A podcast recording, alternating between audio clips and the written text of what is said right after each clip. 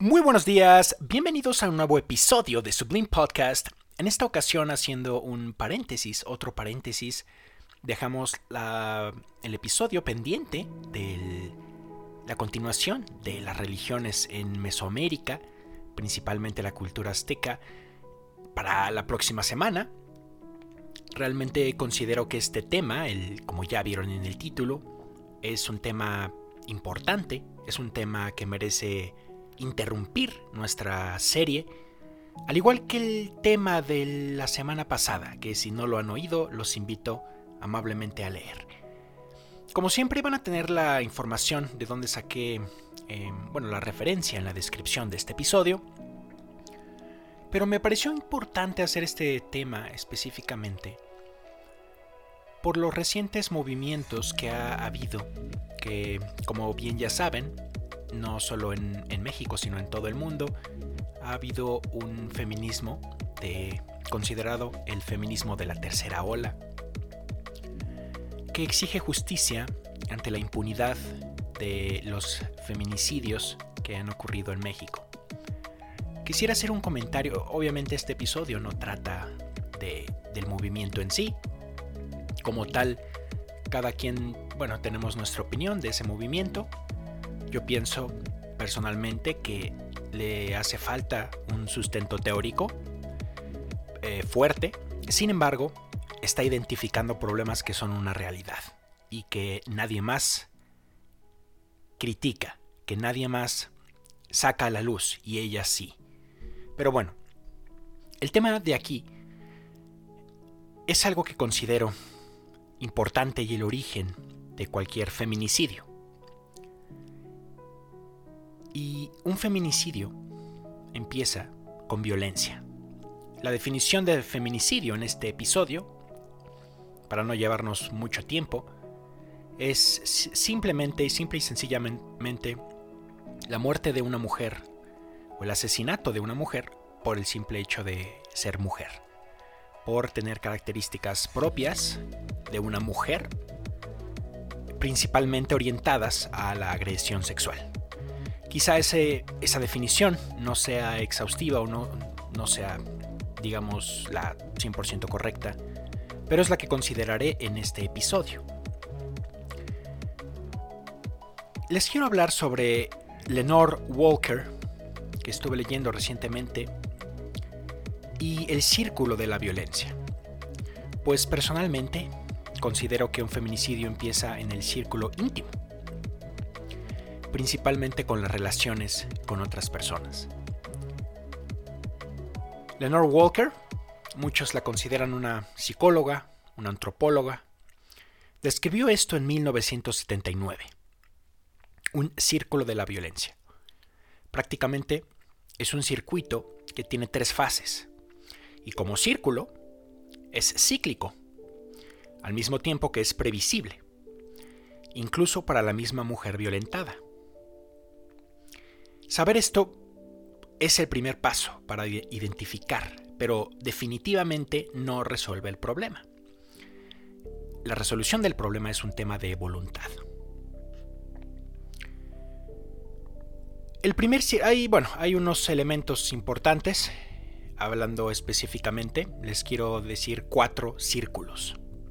Así como en episodios pasados, ya que este podcast se centra un poco en la teología y en la filosofía, así como He mencionado que para la interpretación bíblica hay cuatro círculos hermenéuticos para una exégesis o interpretación de un texto en el contexto actual, digamos eh, de manera correcta. Así también aquí hay cuatro círculos.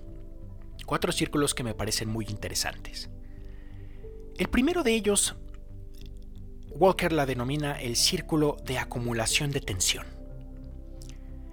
El violento, la persona violenta, se molesta o se irrita con o sin motivos y genera un clima de inseguridad y zozobra. Es amenazante, aunque aún no haya amenazas explícitas, la violencia emocional se instala. Crea una ruptura con los ideales e inocula a la mujer la sensación culposa de no estar haciendo lo que debe. La primera reacción de ella es de desmentida, que es una defensa fallida, es decir, que no logra totalmente su objetivo. ¿Qué significa esto? Usualmente se usan expresiones, o más bien la mujer se engaña a sí misma, diciendo, ya lo sé, pero esto que percibo seguro está exagerado por mí, cuando hay violencia psicológica. ¿Cuántos de ustedes no conocen a mujeres en esta situación que hacen este tipo de silogismos fallidos o de falacias, literalmente?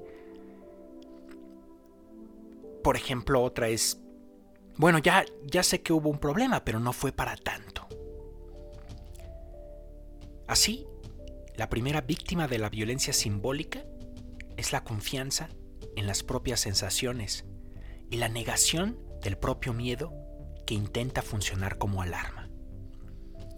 El siguiente paso es el intento de acomodación que la, bueno, que la que esta desmentida posibilita. Es interesante hablar sobre sobre este tema. Quiero que piensen, antes de pasar al segundo círculo, en el caso extremo, en ambas partes, en una violencia psicológica, en un insulto, en una burla, como veremos ahorita, y en un ataque de golpes. Quiero que piensen en, en ambos extremos. El segundo círculo es propiamente la explosión de violencia. Él, el hombre, descarga la tensión acumulada. Hay violencia física, sexual y psicológica. Pueden ser separadas o juntas. La mujer victimizada corre más riesgos, puede paralizarse frente al desorden subjetivo que produce el dolor ya que quien dice amarla y promete cuidarla, al mismo tiempo la ofende, la humilla, la daña, sin que ella pueda explicarse por qué, aunque lo intente con desesperación. La desmentida como defensa se hace más difícil. Las evidencias de la descarga de la violencia impiden intentar argumentos del orden de fue una exageración. Lo que sigue es intentar comprender, perdonar, sobrevivir. Y la tesis de este episodio y de los círculos de Walker de la violencia, callar. Realmente eso es el siguiente paso. Después de la acumulación de tensión que hace sentir culpa a la mujer, viene la explosión de violencia, que como dije, imagínense ustedes casos particulares. No quiero hablar aquí específicamente, eh, más tarde en el episodio les contaré unas experiencias, pero imagínense. Después comienza esta instancia, que la mentalidad de, la mujer violentada es que nadie sepa. Para protegerlo, para evitar la vergüenza, o para que nadie impida que ella pueda seguir en la misión de comprender o en la tarea de ayudar. Y por último, perdonar, con la convicción de que en algún momento ella, en su poderosa fantasía, logrará con su amor incondicional que la tortura termine. El secreto sirve además para reforzar la negación, que nadie tenga la posibilidad de exponerla a un espejo en el que no sabe cómo mirarse. La tercera fase, o el tercer círculo, se llama la fase de reconciliación. El violento, después de haber hecho el acto que ustedes se están imaginando en su cabeza, puede ser una burla de su aspecto, de cómo se ven, hasta, bueno, un golpe. Un golpe, una cachetada, un pellizco. Cualquier violencia psicológica, incluso sexual, o física. El violento en el tercer círculo pide perdón. Minimiza, justifica, da razones, argumenta, pero sobre todo, promete que no volverá a suceder, porque por supuesto la ama y jamás podría hacerle daño, que ya le está haciendo, pero que desmiente con la, con la frase, el gesto, las lágrimas, la escena. Esta fase, precisamente por sus características, también es llamada la, la fase de luna de miel. Porque los estereotipos de género, la subordinación que producen, la ilusión del amor romántico y la necesidad de creer logran el recontrato y la fuerza que aún tiene el ideal pareja-familia. La fase de reconciliación, la que hablamos, es cada vez más corta.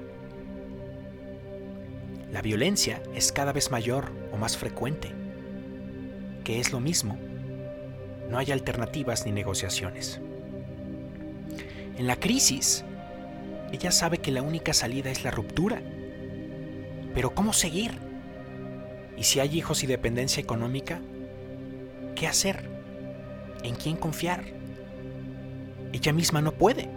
Él, el hombre, violento, se encargó de limar día a día su autoestima. Es una paradoja siniestra. Cuanto más entrega de sí esa mujer, cuando más perdona y permite, más cruel es la reacción violenta.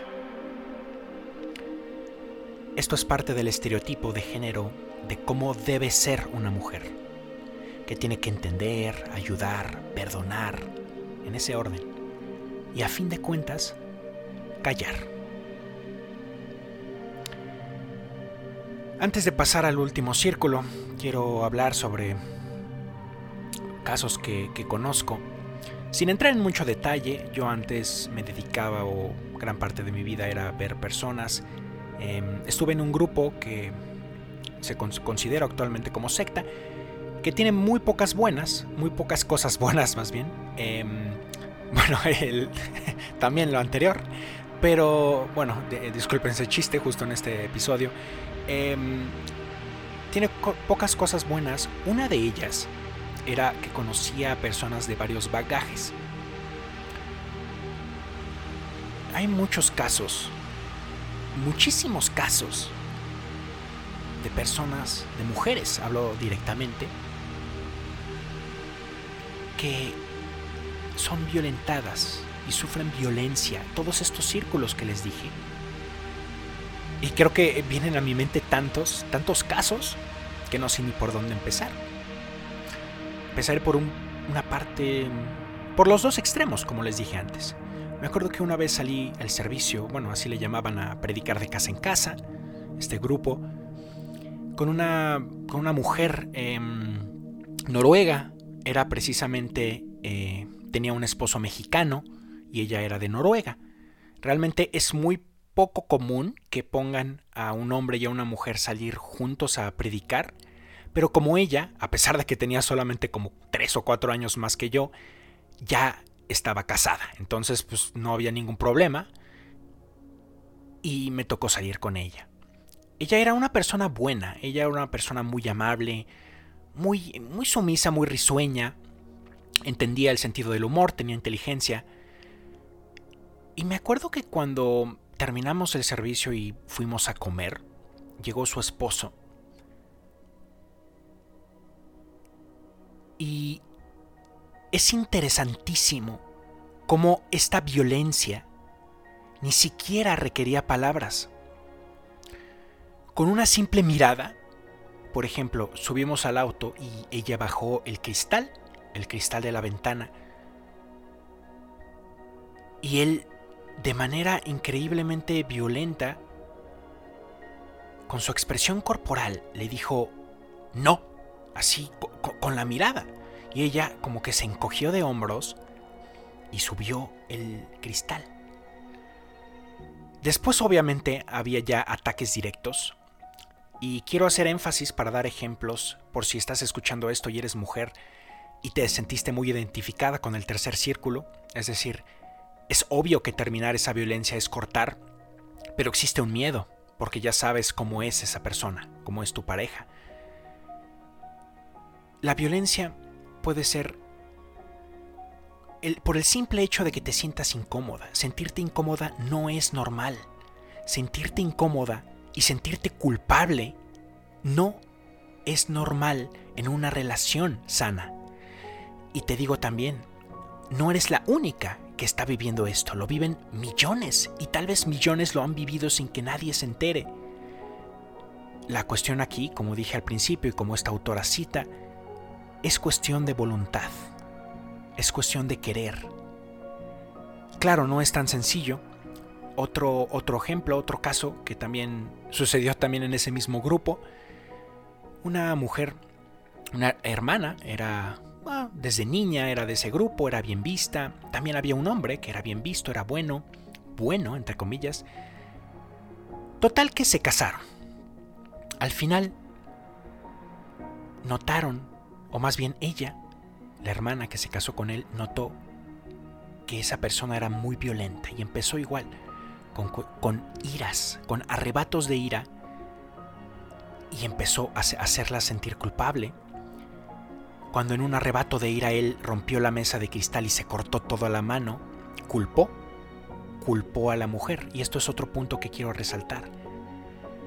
Cuando una persona te dice, ya ves lo que me haces sentir o ya ves lo que me haces hacer, estas frases son tan comunes en nuestra cultura, pero son tan falaces al mismo tiempo, por el hecho de que una persona es responsable solamente de sus propios sentimientos aquí hay otra alerta. Si tú, querida podescucha, estás, o querida sabelotode, este es si es la primera vez que escuchan este episodio, les digo a mis podescuchas sabelotodes de Marena Irónica, yo siempre he creído en que el hombre tiene características y roles específicos y la mujer también tiene roles únicos y muy muy valiosos es decir, son diferentes, entonces me burlo acerca del lenguaje inclusivo. Si tú llegas a escuchar esta frase, ¿por qué? ¿Ya ves lo que me haces hacer? ¿Ya ves lo que me haces sentir? Aquí estamos hablando de un foco rojo también, que puede y es necesariamente progresivo. Obviamente, este último caso que menciono, cuando llegó el primer golpe, em, hematoma en el ojo, fue cuando la hermana decidió irse de esa relación. Y es interesante cómo específicamente la teología paulina se usa como herramienta para este control. No digo que en sí misma esa teología sea mala, sino que, como saben, en grupos muy fundamentalistas, especialmente cristianismo, y bueno, ni qué decir del Islam, es imposible divorciarse. Entonces, a esta persona la expulsaron del grupo cuando se separó de su esposo, a pesar de la violencia física. Imagínense ustedes. Por eso, cada caso es diferente. Espero que hayan hecho esa actividad. Y la sociedad también ha contribuido. La sociedad hemos contribuido, lo digo directamente, cuando hemos visto casos quizá, no los conocemos a detalle en las noticias,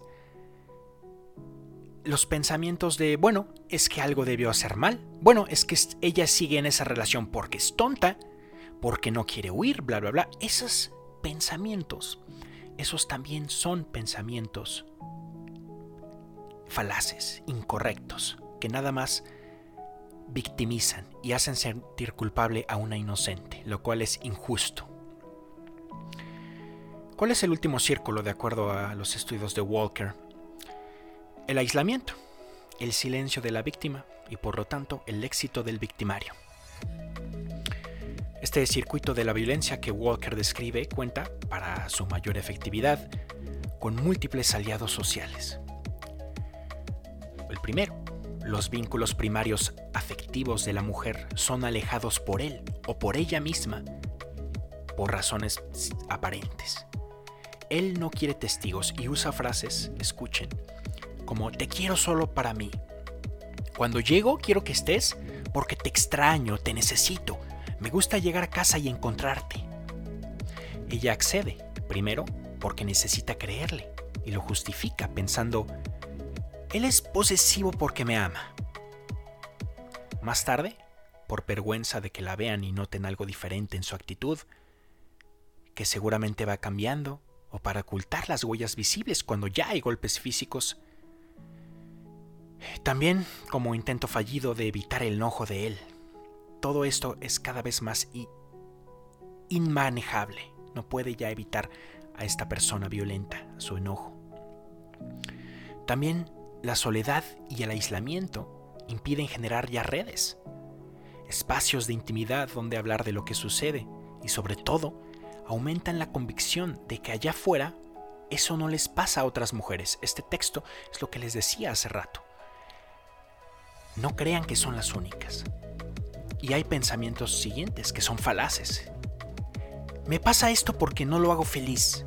No sé cómo hacer para que esté contento, no sé qué le pasa, no sé qué me pasa. Si tú, querida amiga, llegas a escuchar estos pensamientos, más bien estas ideas o estas frases, considera que estás en una relación violenta antes de que llegue a los golpes, pues siempre, necesariamente, es progresivo. Es un tema sumamente interesante. Todo, todo esto que... Bueno, ni, ni hablar cuando hay hijos de por medio, ni hablar. Ni hablar cuando la mujer, en su rol, entre comillas, de ama de casa, no tiene sustento económico y depende completamente de la persona que es violenta. Y bueno, ya llevamos más de 20 minutos de episodio. Si has llegado hasta este punto, quisiera darte una recomendación. Salir de esa relación, para ser honesto, no creo que difiera mucho de salir de cualquier otra relación tóxica no necesariamente de pareja o de concubinato o de matrimonio. No puedes hacerlo de golpe, en mi opinión. Y sobre todo si hay hijos, sobre todo si consideras que puede actuar de manera violenta. Otra, otro día escuché en las noticias como un golpeador recibía esta amenaza. Más bien la, mujer, la, la víctima, recibía esta amenaza de su golpeador si te vas, me voy a suicidar y, tú vas a tener la culpa. Entonces, para hacer un resumen, si sientes incomodidad, culpa, tensión, si crees que tú no estás haciendo lo suficiente, considera terminar lo antes posible esa relación, antes de que vivan juntos, antes de que se, se hagan lazos mucho más fuertes. En desorden quizás, no siguiendo los círculos, trata de tener amigas siempre, contactos, no, no te aísles de tu familia, de tus amistades, aunque él te lo diga, porque te lo va a decir, porque así son ese tipo de personalidades. Tampoco este episodio es para analizar cuál es el perfil o el de, la persona que, es violenta. Es un tema, eso da para un tema y realmente no, no es tampoco la intención de este episodio y tampoco de, este podcast.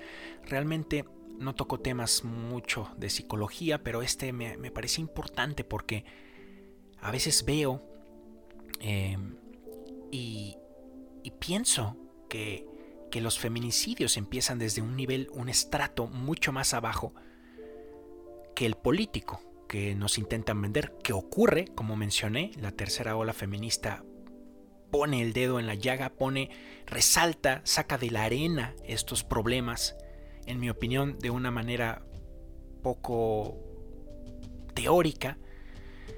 Sin embargo, como concluí, yo antes era mucho más crítico de este movimiento hasta que hablé con un amigo que me hizo entender que cuando surge un movimiento nunca es perfecto. Pero hay que tomarlo bueno y se van puliendo. Eso es lo que yo espero que pase con este movimiento el cual precisamente por ser tan político pues ha tenido mucha infiltración, ha tenido mucho desprestigio, combinan el aborto con el feminicidio, algo que completamente ajeno, es, es también un comportamiento falaz en mi opinión, pero bueno, lo, lo que quiero dejarte claro, si sufres esto, en cualquier relación, no solo de pareja y en cualquier situación, no solo pues no solo en el ámbito y en el contexto feminista, sino trata de hacer un hueco, trata de hacerlo poco a poco. Por ejemplo, si vives con él, trata de ir quitando tus cosas que tienes primero que decirle, por eso es un acto de voluntad, a un familiar o a alguien que te ayude, pero que no reaccione de manera inmediata por miedo. Bueno, más bien porque puede llegar a ser algo. Como digo, cada situación es diferente. Realmente creo que me estoy haciendo un poco bolas aquí al final. Lo que te digo al final como consejo es no calles. No calles, pero al mismo tiempo ten sentido común e inteligencia, porque tú realmente, a pesar de que probablemente tu autoestima esté controlada por esta persona violenta, tú sigues siendo inteligente y tú sigues valiendo y tú sabes lo que es el sentido común. Pero para resumir, no calles, que ese es el problema inicial. Y no eres la única que vive eso.